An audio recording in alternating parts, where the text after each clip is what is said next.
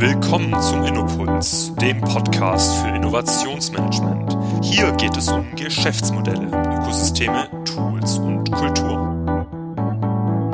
Hallo liebe Hörer, willkommen zum Innopuls Podcast. Mein Name ist Martin Almdinger von der UMM Solutions GmbH.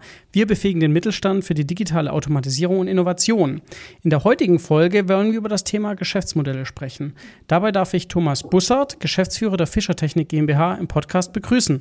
Hallo Herr Bussard. Hallo, einen schönen guten Tag und äh, vielen Dank für die Einladung. Sehr, sehr gerne. Ich freue mich sehr, dass Sie heute da sind. Ähm, und man muss ja ehrlicherweise sagen, es ist nicht so einfach, dann immer auf Geschäftsführerebene die Personen zu bekommen. Von daher bedanke ich mich jetzt schon mal, dass Sie sich die Zeit nehmen in Ihrem getakteten Kalender. Aber ich glaube, wir haben heute ein wirklich ganz spannendes Thema ähm, vor uns, gerade was, äh, ja, auch wenn wir an KI und auch äh, die Zukunft der Bildung denken, ähm, passt es, glaube ich, super gut, dass wir Sie da haben. Äh, wir werden natürlich noch viel mehr erfahren, ähm, wer Sie überhaupt sind, ähm, wer auch äh, Fischertechnik überhaupt ist, was Sie sie machen und wo da die Reise hingeht. Aber zu Beginn wollen wir eben wirklich mit Ihnen als äh, Person anfangen und einfach mal kurz die Gelegenheit geben, äh, sich selber vorzustellen. Sehr gerne, auch wenn das bestimmt nicht super spannend ist. Aber äh, mein Name ist Thomas Bussard. Ich bin in Frankfurt aufgewachsen, habe dann nach dem Abi in Darmstadt Maschinenbau an der Technischen Hochschule studiert, ähm, nebenher begründet. Geld war immer so ein Thema und äh, bin dann natürlich auf diesem Weg auch dann in die IT-Branche, ähm, mhm. in der IT-Branche gelandet und äh, hatte dann das Privileg, äh, bei einigen großen Brands zu arbeiten, dreieinhalb Jahre Intel, 20 Jahre Apple, knapp drei Jahre bei Lego Education und bin jetzt seit 1. Oktober letzten Jahres äh, bei Fischer Technik. Ähm, mhm. Das Thema Bildung ist mir über die letzten Jahre immer irgendwie wichtiger geworden und ich sehe es als fantastische Gelegenheit mit dem Team Fischer Technik hierzu einen positiven und hoffentlich relevanten Beitrag zu leisten. Mhm. Wir kommen auch gleich noch ähm, natürlich im Detail zu Fischer Technik selber als Organisation. Ähm, Fischer ist ja, glaube ich, sowieso äh, sehr bekannt. Äh, Fischer Technik ähm, kennt, glaube ich, auch der ein oder andere, vor allem wenn man auch, auch Kinder hat.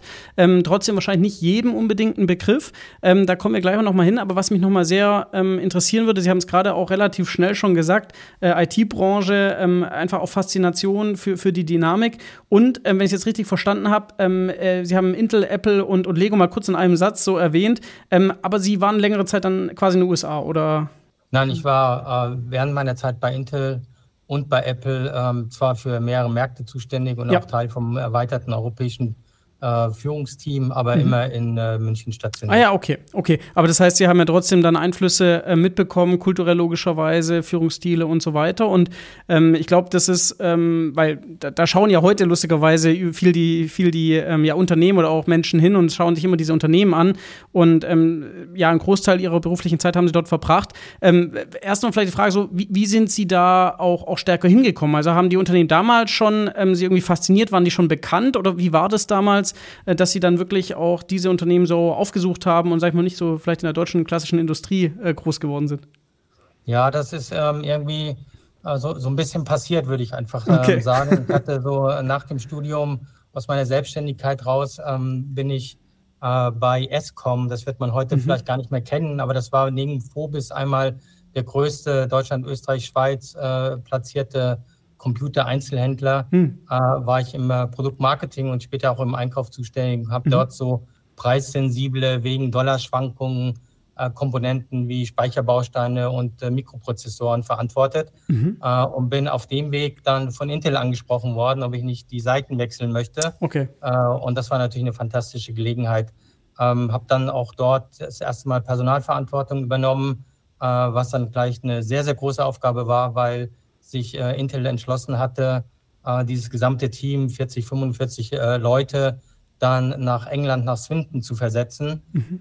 Und ich war oft genug in Swinton, um zu wissen, dass ich da nicht unbedingt hinwollen würde. Und das war so eine ganz, ganz spannende und schwierige zugleich Aufgabe, halt irgendwie als Führungskraft im Interesse des Unternehmens ähm, trotzdem irgendwie positiv über Veränderungen und so weiter zu berichten, möglichst viele äh, Mitglieder des Teams für einen Wechsel, für einen Move zu, äh, zu begeistern und gleichzeitig halt für sich entschieden zu haben, dass es zumindest zum aktuellen Zeitpunkt nicht der, nicht der richtige Zeitpunkt ist. Mhm. Ähm, das war für mich dann aber auch äh, gleichbedeutend mit dem Ende bei Intel mhm. äh, und bin dann äh, irgendwie aus einer ähm, ja, möglichen äh, Jobofferte dann ähm, zu Apple gegangen. Mhm. Und das war auch wiederum super spannend, weil wir in verschiedenen äh, Management-Meetings und Kommunikationsforen etc.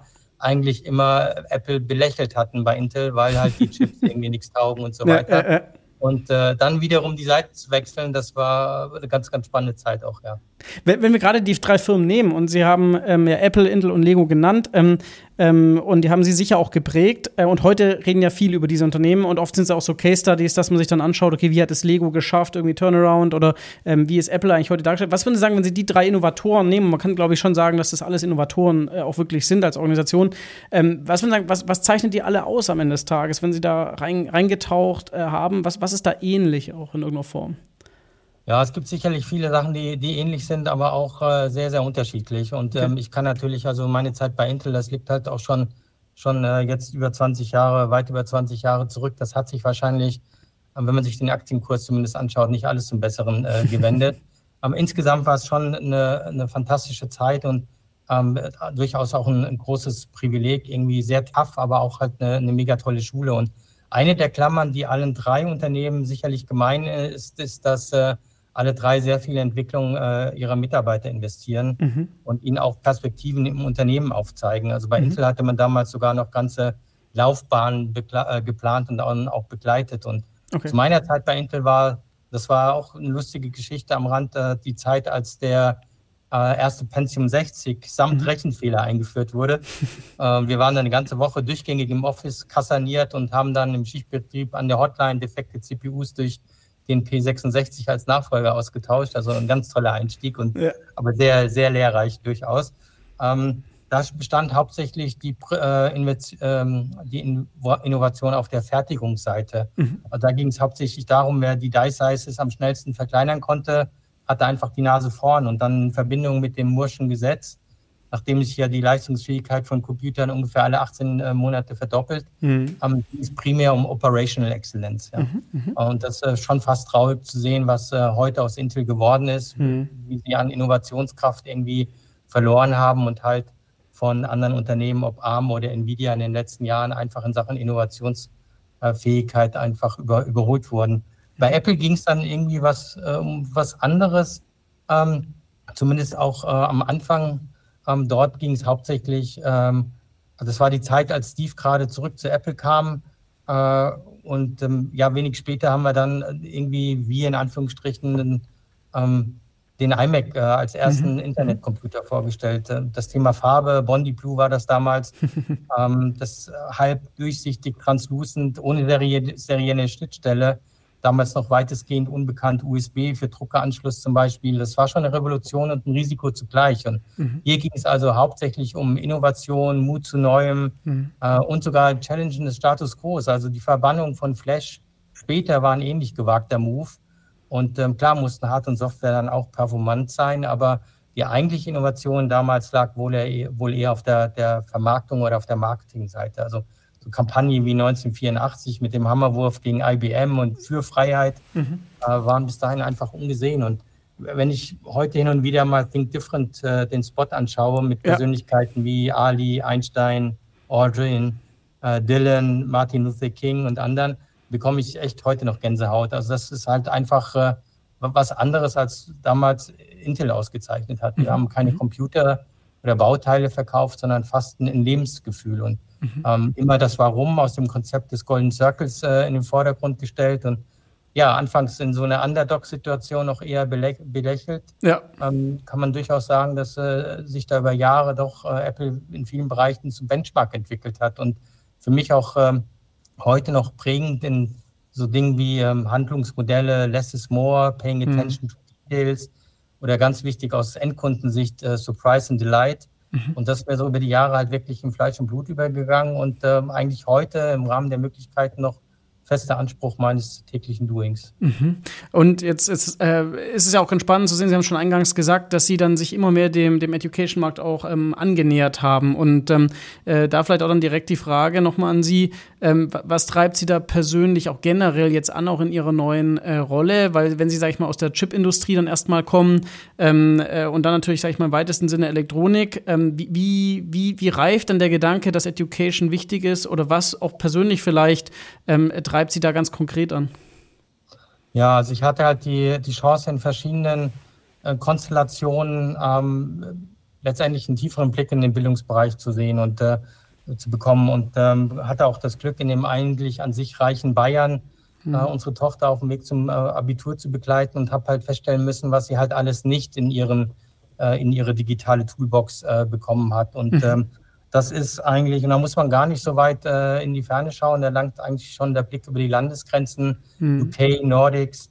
Ähm, da hat sich das Thema Bildung halt einfach ähm, viel, viel schneller und viel mhm. weiter und innovativer entwickelt. Die Transformation hat früher eingesetzt und äh, das sind Dinge, äh, die mir einfach über die Zeit dann auch äh, wichtig geworden sind. Also ähm, wir sollten Schule aus meiner Sicht so gestalten, dass Kinder spielerisch und unbeschwert Spaß äh, am Lernen haben und ähm, so Selbstvertrauen entwickeln, ähm, was dann letztendlich auch wichtig ist, äh, um sie als kreative Problemlöser dann auch zu ermächtigen, äh, den alltäglichen Herausforderungen gerecht zu werden. Und ähm, mhm. ja, letztendlich sind es halt die nächsten Generationen, die die von uns eingebrockten Probleme lösen müssen und halt unsere gemeinsame Zukunft gestalten.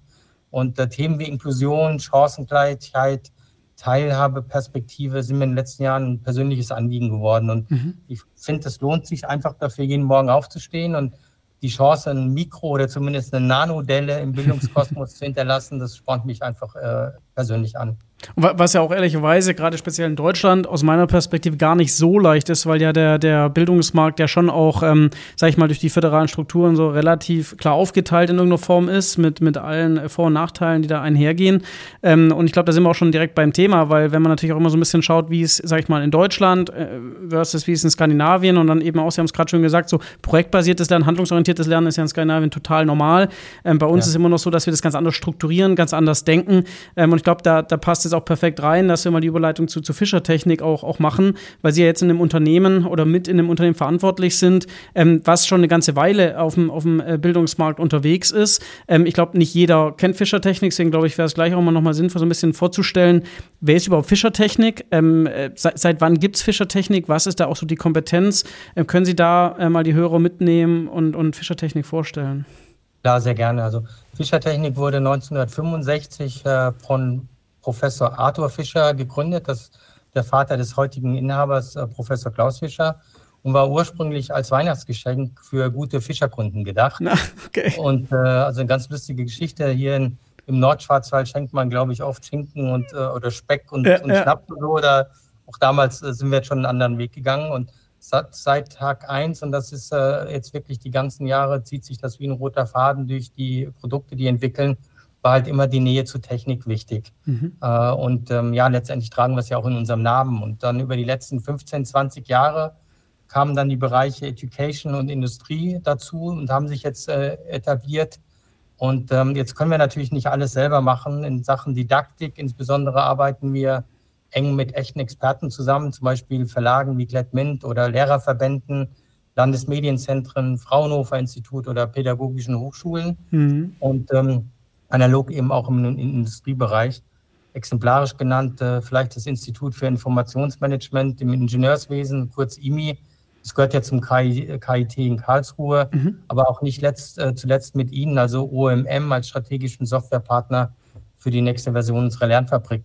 Und die Themen im Bildungsbereich sind einfach so umfänglich geworden, mhm. dass wir das allein nicht schaffen könnten. Für den Education-Bereich auch nicht unüblich. Mhm. Um, hier entstehen relevante Konzepte und Lösungen eigentlich immer in Teamarbeit mit verschiedenen Experten. Ja. Mhm. Und es ist ja, also als ich mal Fischertechnik dann auch wirklich äh, kennengelernt habe, besser kennengelernt habe, habe ich auch so richtig verstanden, dass sie ja wirklich auf B2C und B2B gleichzeitig in dem Sinne unterwegs sind. Und das ist ja auch was, ähm, das, das äh, ist ja so eine Diskussion, zumindest in diesem ganzen Innovationsbereich, dass man sich immer diese Plattformen anschaut und sagt, okay, in Amazon, der macht auch alles B2C und B2B. Ne? Da gibt es immer so die große Diskussion und alle sagen eigentlich, heute gibt es eigentlich nur noch B2Human in, in irgendeiner Form. Ähm, und das, das finde ich eben bei Fischertechnik auch so spannend, dass, dass sie ja wirklich äh, zwei Segmente haben und eigentlich wahrscheinlich erstmal bekannt sind über das B2C-Thema, wahrscheinlich, weil es so nahbar ist und weil es jeder kennt, über eben, wie Sie sagen, Geschenke. Ähm, wenn man Kinder hat, äh, kennt man das, dass die das halt benutzen. Aber es gibt ja auch einen, einen B2B-Arm und vielleicht müssten Sie da auch noch mal ein bisschen erklären, ähm, was, wie dieser B2B-Arm überhaupt aussieht, weil ich glaube, den kennen halt viele einfach noch gar nicht. Ja, ja also wir in, in, der Tat, also das ist für uns äh, eine weitere Komplexität. Und wir versuchen das auch sehr stark nach Segmenten zu unterscheiden. Also mhm. Ähm, wenn ich jetzt über Schule nachdenke als äh, ein Beispiel, als öffentlicher Auftraggeber, als Endkunde letztendlich, ähm, dann haben die erstmal überhaupt gar kein Interesse, irgendwie fünf Euro besser online einzukaufen, mhm. sondern da geht es halt um ganz andere Sachen, um Pre-Sales, Lehrerfortbildung, ähm, solche Sachen, Inhalte, mhm. Konzepte. Mhm. Und äh, das kann man halt dann schon gar nicht über alle Kanäle, die prinzipiell als Plattform zur Verfügung stehen, dann auch ähm, anbieten. Also mhm. unsere Kunden variieren halt wirklich von Eltern über Lehrer, Schulträger, Hochschulen bis zu innerbetrieblichen Ausbildern. Mhm. Ähm, und auch im privaten Bereich geht es inhaltlich immer noch um Technik spielerisch begreifen. Ähm, aber da steht halt meistens das Spielerlebnis im Vordergrund, was dann mhm. auch alleine oder irgendwie Sohn, Tochter, Vater, Mutter irgendwie in der Familie passiert. Mhm. Ähm, und ähm, da halt auch ganz andere Beschaffungswege dann ähm, erforderlich sind. Ja. Mhm. Das ändert sich dann schnell im Bereich der, wie ich sagte, öffentlichen Auftraggeber, wo es dann um Themen wie Lehrplanbezug zu den MINT-Fächern, Unterrichtsmaterialien, Lehrerhandreichung bis hin zur Unterstützung im Bereich der Lehrerfortbildung geht. Also mhm. wir entwickeln Klassensätze, bieten Rücksortierhilfen an, Aufbewahrungslösungen, Investitionssicherheit durch garantierte Ersatzteilversorgung.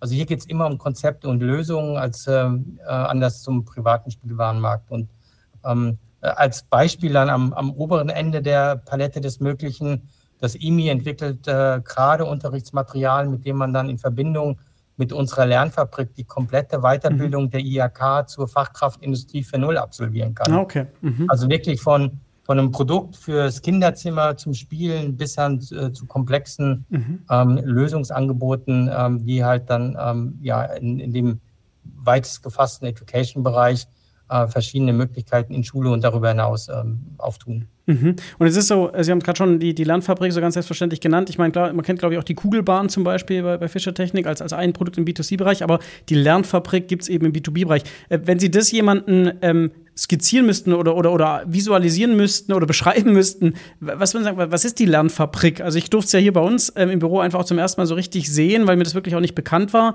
Ähm, aber es ist wirklich beeindruckend. Also wie, wie funktioniert dieses Produkt? Was ist es und, und was macht man damit eigentlich?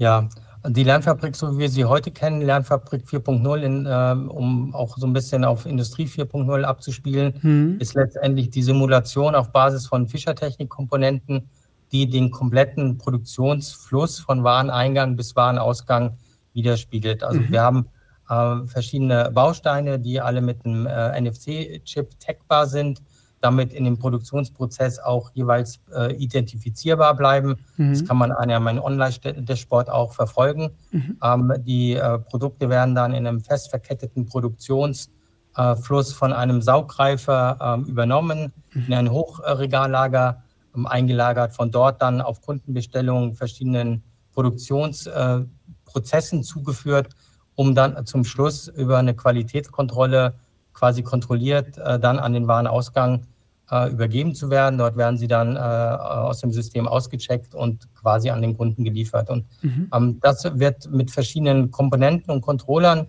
programmiert. Ähm, das sind zum einen unsere eigenen Fischertechnik-Controller, aber auch dann in der, in der großen Version mit einer Siemens SPS-Steuerung, mhm. äh, was ja quasi Goldstandard äh, im, im, Industriebereich heute ist. Und mhm. Sinn dieses Modells ist eben, dass man A, Produktionsabläufe ähm, und Flüsse äh, analysieren, verstehen kann mhm. und natürlich ganz klassisch auch SPS programmieren lernt. Mhm. Das heißt, da sind die Anwenderregeln, sind beispielsweise Ingenieure in produzierenden Unternehmen, die dann die Lernfabrik einsetzen, um einfach diese Abläufe, wie Sie beschrieben haben, einfach besser verstehen, den Überblick bekommen und dann auch eben mit einer richtigen didaktischen Aufbereitung da irgendwie durchgeführt werden und das auch einfach daran lernen können. Ne?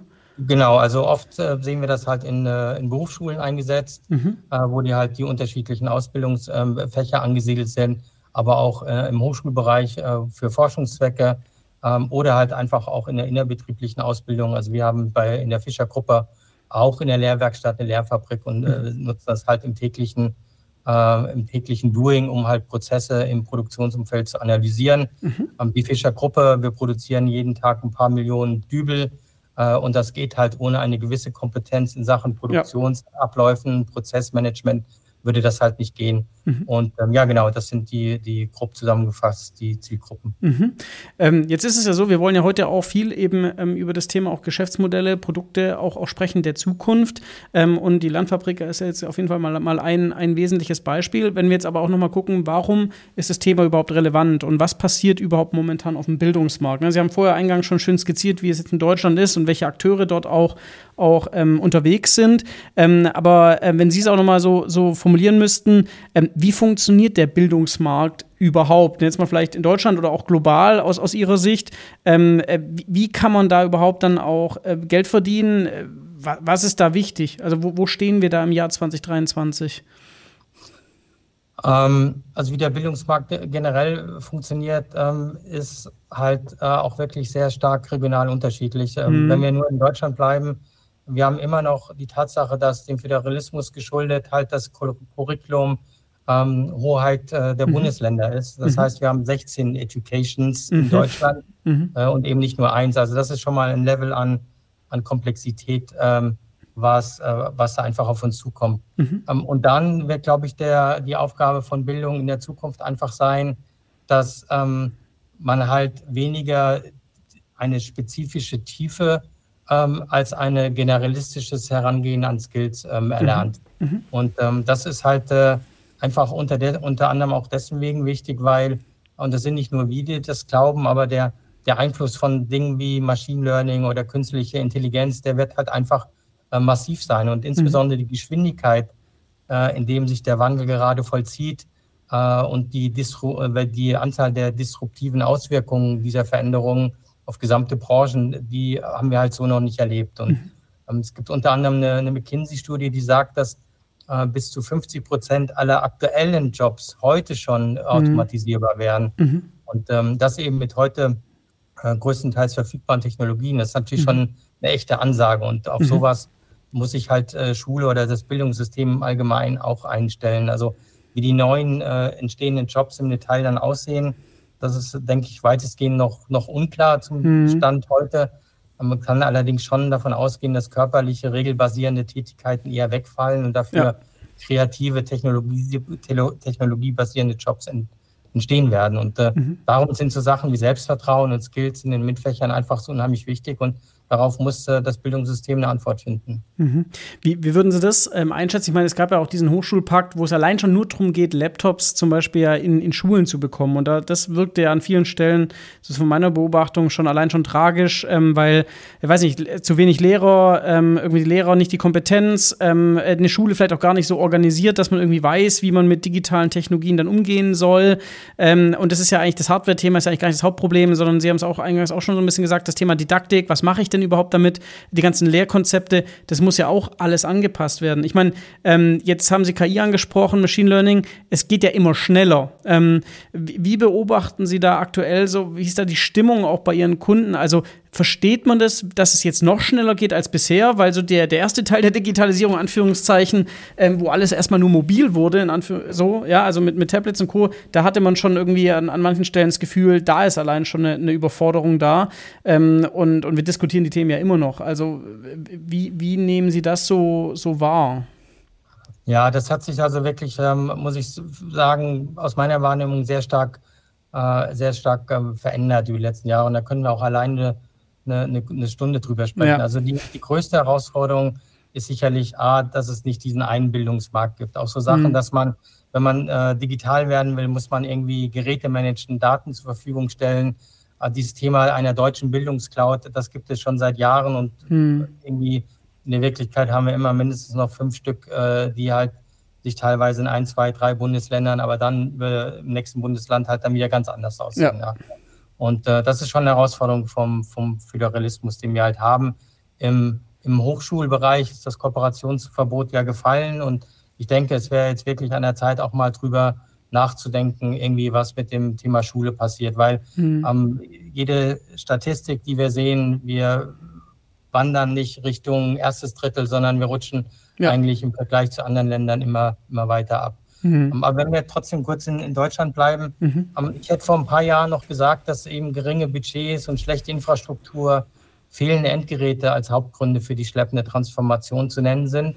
Und ähm, ich glaube, das hat sich geändert. Also okay. nicht zuletzt von diesen 5,5 Milliarden Euro aus dem Digitalpakt 1 und der Notsituation Pandemie geschuldeten angeschafften Tablets und Notebooks sind es ähm, heute in aller Regel andere Herausforderungen. Also mhm. die Geräte sind da, ähm, aktuell fehlen, gibt es unterschiedliche Zahlen, 40.000 Lehrer in Deutschland, mhm. eine halbe Million ukrainische Flüchtlingskinder mussten ohne deutsche Sprachkenntnisse in den Alltagsunterricht integriert werden.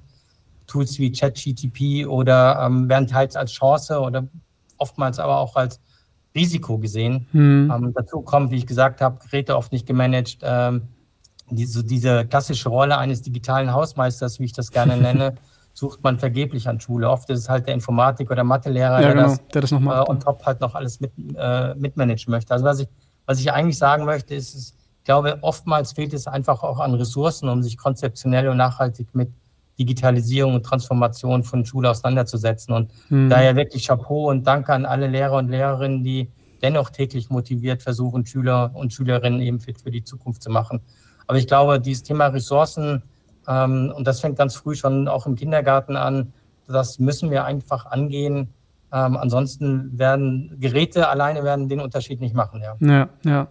Was, gerade wenn Sie auch sagen, so, so Geräte machen den, den Unterschied dann, dann nicht, ähm, was würden Sie sagen, was bedeutet das dann für einen Produkthersteller? Also wenn Sie dann solche Anforderungen vorfinden, ne? also die, sage ich mal, auch wirklich strukturell bedingt sind und auch komplex sind, weil sie, weil sie halt einfach unterschiedlich sind, ähm, wie stellen Sie da Fischer Technik auf? Was, was ist dann so der Fokus? Was können Sie leisten? Was können Sie nicht leisten?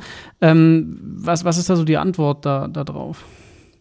Ja, also ich würde äh, sagen, dass wir halt, und äh, das passiert ja auch täglich wirklich, äh, versuchen, unsere Lösungen eben den ständig neuen Herausforderungen irgendwie anzupassen. Und oft äh, subsumiert man das eben unter diesen sogenannten 21st Century Skills, was mhm. die zukünftigen Fähigkeiten für Schulabgänger ähm, angeht. Und dazu gehören dann Sachen wie analytisches Denken oder Innovationskraft, aktives Lernen, Kreativität, Eigeninitiative, technisches Konstruieren und Programmieren, aber auch kritisches Denken und Analysieren. Also zusammengefasst so, so Kompetenzen wie Lösen komplexer Probleme, ja. aber auch Führungs- und Sozialkompetenz, Zusammenarbeiten im Team, emotionale Intelligenz, Kommunikation, Argumentation, Überzeugungskraft, ähm, solche Dinge.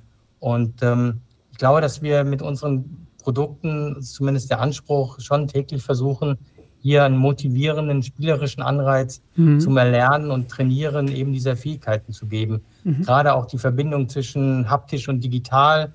Also in der Bauphase unserer Modelle, bevor man zur ersten Zeile Code kommt, passiert halt schon so viel Lernen, ja. indem man halt einfach als Team motiviert, äh, Fehler schneller kennt, irgendwie trotzdem ähm, irgendwie an der Lösung bleibt und so weiter. Mhm. Ähm, das sind Dinge, die wir, glaube ich, mit unserer, mit unseren Konstruktionsbaukästen, insbesondere für den Bildungsbereich, ähm, schon sehr gut unterstützen können. Mhm. Das heißt, was würden Sie sagen, wie, wie, verändert sich dann so ein Produkt? Also ist es dann einfach ähm, erstens zum Beispiel viel modularer, weil, weil es flexibler sein muss? Ist, muss man mehr Lehrkonzepte drumherum strecken, dass man irgendwie dieses, was Sie gesagt haben, dieses äh, handlungsorientierte Lernen besser einbetten kann? Muss man es den Lehrern effizienter Anleitungen an die Hand geben oder Hochschullehrern, dass sie schneller verstehen, wie man das einsetzen kann? Oder was, was würden Sie sagen, wie verändert sich ähm, quasi das Produkt in diesem, in diesem Kontext? Ja, ich glaube, äh, das ist ein großer Anspruch, den wir haben. Wir müssen halt auf jeden Fall immer aufpassen, dass wir den, ich nenne das gerne den Technologie-Pain, mhm. irgendwie vom Lehrer wegnehmen. Also mhm. Ähm, das Ding muss so einfach wie möglich sein. Es muss in eine, eine oder eine Doppelstunde, je nach äh, ähm, Anfänger oder Fortgeschrittenen, äh, passen. Äh, man muss die Möglichkeit äh, anbieten, leicht Ersatzteile irgendwie zu bestellen, wenn mal was kaputt geht. Also man muss einfach die wenn jemand sich motiviert äh, damit auseinandersetzt, dann mhm. muss man es ihm so leicht wie möglich gestalten. Mhm. Ähm, insgesamt glaube ich, äh, was das Produkt anbetrifft, ist es schon die Kombi aus analog digital, mhm. ähm, aus Bauen und Programmieren, ähm, die eben dann diese Future Skills irgendwie äh, positiv äh, entwickeln sollen und werden. Ähm, aber auch unterm Strich werden unsere Produkte digitaler werden müssen.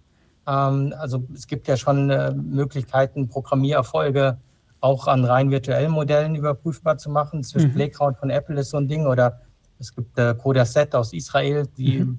da programmieren, ja, programmiert man das halt und äh, man hat dann kein Modell, an dem man das überprüft, verliert dann den Bau, den, den Anteil Lernen aus der Bauphase, mhm. aber man kann es halt dafür leichter irgendwie äh, schneller, schneller überprüfen. Also auch für die nächste Generation der Fabriksimulation entwickeln wir AR, VR-Erweiterungen, digitale Zwillinge, solche Dinge, Also da versuchen wir natürlich schon mit unseren Lösungen auch am Puls der, der Zeit zu bleiben. Mhm, das heißt also, Sie versuchen schon die, die, die neuen Technologien auch direkt eben dann auch schon ähm, in diese Produkte in irgendeiner Form zu integrieren, dass man halt wirklich nicht mehr diese große Gap hat und dann irgendwann mal davon vielleicht erfährt, sondern dass man wirklich bei Ihnen äh, mit Ihrem Wertversprechen auch wirklich die neuesten Technologien auch lernen kann, ähm, äh, in, in, einer, in einer in Anführungszeichen kürzeren Zeit, zumindest so, dass man mal einen Effekt merkt, was, was das ausmachen kann, oder?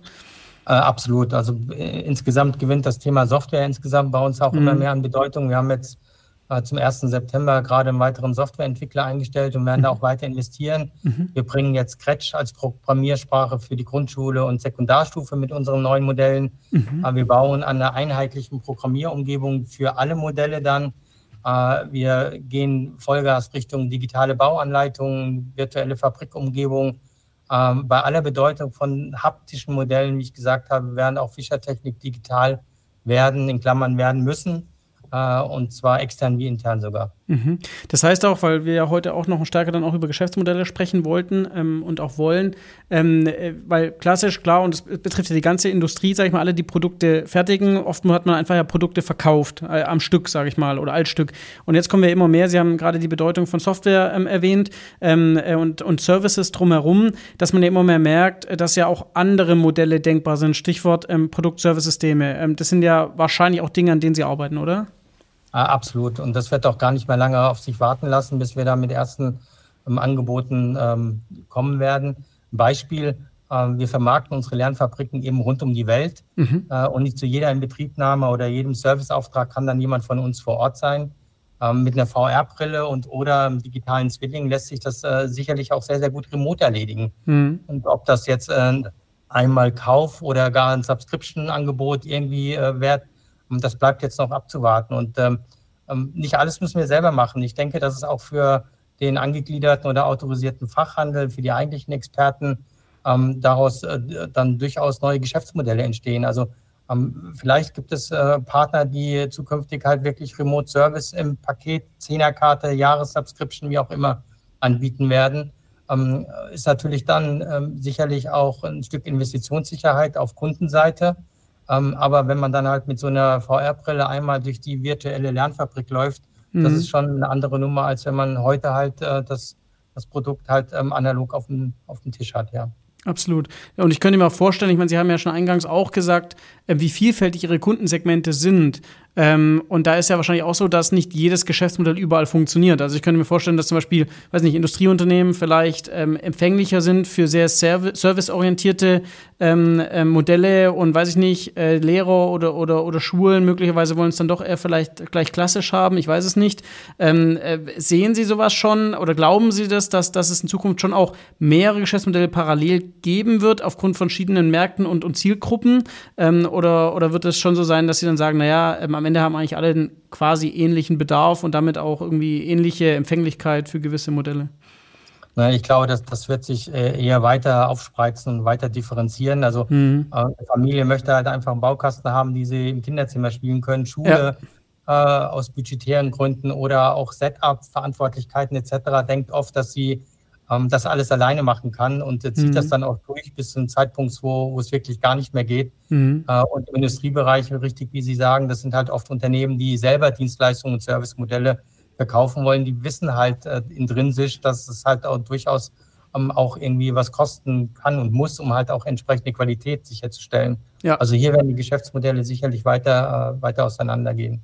Ja, und ich meine, das ist ja auch der, der Sinn von, von, von der Servitization ist ja auch immer, ähm, dass man ja äh, diese ganzen Services und Mehrleistungen, die man dann auch leisten möchte und bietet, natürlich sich dann monetarisieren lässt, aber das weiß ja dann der Kunde in der Regel ja auch zu schätzen, weil er genau das eben möchte, dass er da nicht mehr sich um alles einzeln kümmern muss, sondern Sie ja. haben jetzt zum Beispiel auch das Onboarding-Thema besprochen, das, äh, oder angesprochen, dass sowas halt auch einfach sehr, sehr effizient äh, funktioniert. Und dann ist man, glaube ich, auch als Unternehmen bereit, ähm, weil man halt seine Prozesskosten kennt, dann auch zu sagen, ja, äh, klar, das ist ein Service, den nehme ich gerne in Anspruch und, und nutze den beispielsweise beispielsweise. Ne? Also kann ich mir schon genau. schön Service Bundles vorstellen. Genau, als Hersteller haben wir halt auch nicht in allen Bereichen äh, irgendwie Kernkompetenzen und sehen da auch nicht unseren Hauptauftrag und mhm. ähm, sind natürlich dann auch Kapazität, äh, Kapazitätsthemen und ähm, mit steigender Anzahl von Anwendern, also wäre ich wirklich nicht überrascht, wenn daraus Businessmodelle für externe Anbieter oder Value-Added Service-Anbieter äh, sich entwickeln. Und da sind wir als äh, als Partner letztendlich auch offen für Ideen und Gespräche, um das halt auch gerade äh, international äh, irgendwie als, als ja, Investitionssicherheit äh, unserer Lösung dann auch entsprechend vermarkten zu können. Und nichts ist schlimmer als irgendwie eine einmal getätigte äh, Anschaffung für ein tolles Produkt, was sich mhm. dann äh, irgendwie weil sich keiner dran traut oder irgendwie keiner sich wirklich auskennt, dann halt irgendwie nicht entsprechend genutzt wird. Das wäre super schade, ja. Mhm. Super. Ähm, Herr Bussert, jetzt haben wir ähm, auch nochmal drüber gesprochen, ähm, wie da auf der Geschäftsmodellseite die Zukunft ähm, aussehen kann. Wenn wir auch nochmal generell ähm, schauen ähm, auf, sage ich mal, andere Trends, jetzt sage ich mal nicht nur natürlich KI, Digitalisierung, gibt es andere Themen, vielleicht auch Randthemen, die Sie global genauso äh, betrachten ähm, und die dann eine große Rolle spielen? Also klar, das ganzen Technologiethemen sind natürlich naheliegend, aber sehen Sie vielleicht auch nicht, ich weiß nicht, verhaltensgestützte äh, Themen oder verhaltensorientierte Trends? Ähm, klar, Nachhaltigkeit ist wahrscheinlich auch ein, ein Riesenthema, aber was sind noch so Trends, die da auch äh, grundsätzlich reinspielen? Ja, also die Nachhaltigkeit in der Tat, deswegen, äh, wir haben, würde ich sagen, äh, verfügen doch über eine gewisse Kunststoffkompetenz innerhalb der Unternehmensgruppe allein aus der, aus der Dübel-Sicht, wir haben vor zwei Jahren bereits auch das erste äh, Set mit Biokunststoff, 60 hm. Prozent Biokunststoffanteil ähm, gelauncht, mhm. äh, um halt auch äh, zukünftig äh, irgendwie reagieren zu können. Wir werden ja weiter erforschen, versuchen die, die Kosten zu äh, senken. Ähm, leider ist es heute auch äh, natürlich volumenabhängig noch nicht möglich, Biokunststoffmodelle zum selben Preis wie normaler Kunststoff zu produzieren und wir sehen oft halt und hören das auch von, von Partnern, Fachhändlern, dass äh, der Endkonsument dann halt oft an der Kasse sich dann doch zu traditionellen Materialien entscheidet, mhm. äh, bei allem Commitment zu Nachhaltigkeit. Also am Geldbeutel hört das heute teilweise noch auf. Aber wir werden da sicherlich äh, auch Thema Recyclingfähigkeit und so weiter, äh, werden da weiter äh, ja, investieren.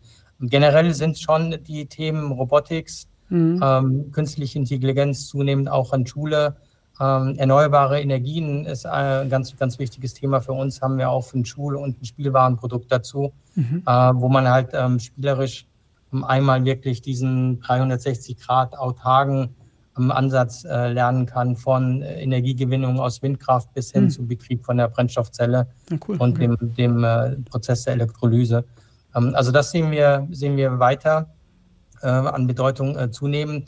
Ähm, sicherlich kommen auch andere Themen dazu ähm, wir müssen natürlich schon aufpassen und das gehört zu Fokus auch dazu. Wir können nicht auf jeden Trend aufspringen. Ja, klar. Äh, wir haben uns zum Beispiel, ein großes Thema ist natürlich hybrides Spielen. Mhm. Auch äh, das haben wir jetzt bis auf weiteres bewusst mal geparkt, mhm. weil das nicht unbedingt eine hohe Nähe zu dem Thema Technik hat. Ja. Äh, und weil da halt äh, andere Marktbegleiter schon sehr, sehr viel investiert haben, groß unterwegs sind. Aber wir versuchen immer unsere Nische rund um das Thema Technik ähm, zu, äh, zu finden und mhm. werden dann äh, weiter, weiter darin investieren. Also ein Thema äh, im Spielwarenbereich werden wir auf der Messe in Nürnberg im Januar vorstellen. Ähm, wir versuchen dann, werden uns versuchen, um das Thema Erwachsene zu erweitern. Ähm, ist, ist, auch Teil von Geschäftsmodell, wenn Sie, wenn Sie mögen.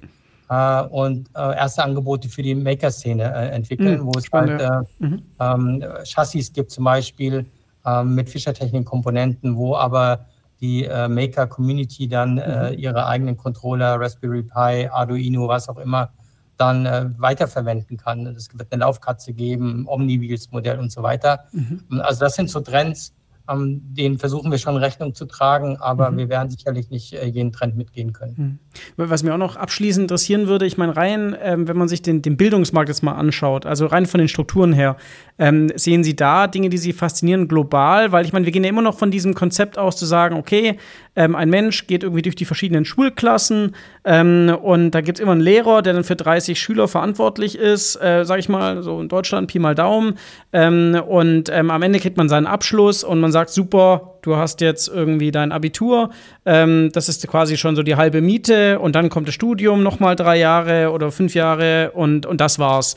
Ähm, äh, manchmal denke ich mir so, wenn ich das auf, dem, auf einer grünen Wiese neu planen müsste, mit all den Entwicklungen und Trends, ähm, dann würde ich es, glaube ich, nicht so abgeschlossen und so, so, äh, wie soll ich so undurchlässig vielleicht irgendwie machen, sondern ich würde es vielleicht irgendwo so flexibler machen, wie halt Technologie und Vernetzung ist. Ähm, gibt es da, gibt es da Modelle in anderen Ländern, wo wir sagen, das, das fasziniert, da wird Bildung irgendwie oder Lernen ganz anders gedacht und auch organisiert? Ich glaube, da gibt es sicherlich eine, eine, Menge positive Beispiele, aber die Regel ist es halt eben nicht. Und irgendwie mhm. eine Markt oder Region, wo das wirklich äh, als Durchbruch gefeiert werden könnte, ist mir jetzt auch nicht bekannt. Also mhm. zu Themen wie Alltagsbezug, handlungsorientiert, hands-on sagt man gerne, ähm, projektbezogen, mhm. äh, durchlässige über die Altersstufen. Da gibt es ja auch äh, im privaten Bereich, ob das Montessori ist oder ja. andere, ja auch genügend Konzepte da irgendwie eine Alternative zu dem staatlich organisierten Bildungssystem anzubieten. Mhm. Also das, das sehen wir schon, ähm, aber oftmals äh, auch, glaube ich, einfach dem System geschuldet, wird das auf absehbare Zeit sicherlich schon noch äh, so irgendwie klassenbasierend äh, mit Abschluss äh, irgendwie äh, ja, Abitur, äh, Mittelschule, Hauptschule etc., äh, Realschule. Ähm, mhm. das, das, sehe ich eigentlich schon noch Bestand haben für, äh, für ja, absehbare Zeit. Mhm. Und darin, glaube ich, wird das ähm, wird sicherlich schon moderne Ideen geben, äh, das weiterzuentwickeln. Was wir auch sehen, ist halt ähm, sehr so Alltags- oder Ganztagsbetreuung wird auch ein Thema. Wir sehen sehr viel Initiativen im AG-Bereich, mhm. wo es halt auch gern um, um, um Robotics geht, um ja. Programmieren geht, aber auch ganz andere Themen, sei es Sport oder Musik oder wie auch immer. Also das sehen wir zunehmend und da sind halt Länder, ähm, irgendwie Regionen schon meilenweit voraus. Mhm. wenn ich nach China schaue, da gab es halt vor der Pandemie äh, irgendwie sechs, sieben Stunden Schulunterricht und dann nochmal dieselbe Zeit, äh, wo man dann halt äh, sich in Afterschool-Zentren mhm. getroffen hat und dort halt äh, irgendwie versucht hat, seine Kinder aufzustauen. Ich glaube, das ist auch ein schmaler Grad. Man sicherlich äh, muss da aufpassen, dass man Kindern auch noch genügend Freiheiten, äh, sich für mit ja. Freunden in der Schlammgrube, was auch immer, so wie wir halt alle aufgewachsen sind. Das halte ich für eine, für eine balancierte Entwicklung der Persönlichkeiten für mindestens genauso wichtig. Aber ähm, ja, ich glaube, gerade so in den traditionellen Ländern wird uns das Schulsystem, wie wir es heute kennen, noch eine eine Weile als Konstrukt erhalten bleiben. Mhm. Aber wir sehen durchaus schon äh, Ausbruchversuche, Dinge halt in dem Konstrukt dann auch anders zu machen. Mhm. Spannend, super. Herr Bussard, ich schaue ein bisschen auf die Uhr. Wir, wir sind auch wirklich ähm, äh, äh, am Ende ähm, angelangt und ähm, ich glaube, das war ein sehr schöner Ritt, einfach schon mal durch den Bildungsbereich, speziell auch in Deutschland mit den ganzen Einflüssen und äh, es ist, glaube ich, auch ganz klar rübergekommen, welche Rolle da Fischertechnik einnehmen möchte und auch schon nimmt, logischerweise seit Jahren. Ähm, spannend, woran Sie da arbeiten, ähm, welchen Einfluss da auch Technologie äh, und Technik dann eben auch ähm, auf zukünftige Produkte und auch Geschäftsmodelle hat. Von daher bedanke ich mich ganz herzlich für Ihre Zeit, wünsche Ihnen natürlich auf, dem, auf der weiteren Reise äh, alles Gute. Wir freuen uns auch natürlich als OMM, dass wir auch ein Teil davon sein dürfen, ähm, auch äh, idealerweise und hoffentlich möglichst lange versuchen wir unseren Beitrag da auch zu liefern. Von daher herzlichen Dank da auch in dem Sinne für Ihr Vertrauen ähm, und äh, für Sie persönlich natürlich auch alles, alles Gute weiterhin. Herzlichen Dank auch für das tolle Gespräch und ähm, hat viel Spaß gemacht. Vielen Dank. Dankeschön. Das war Innopuls, der Podcast für Innovationsmanagement. Hier geht es um Geschäftsmodelle, Ökosysteme, Tools und Kultur.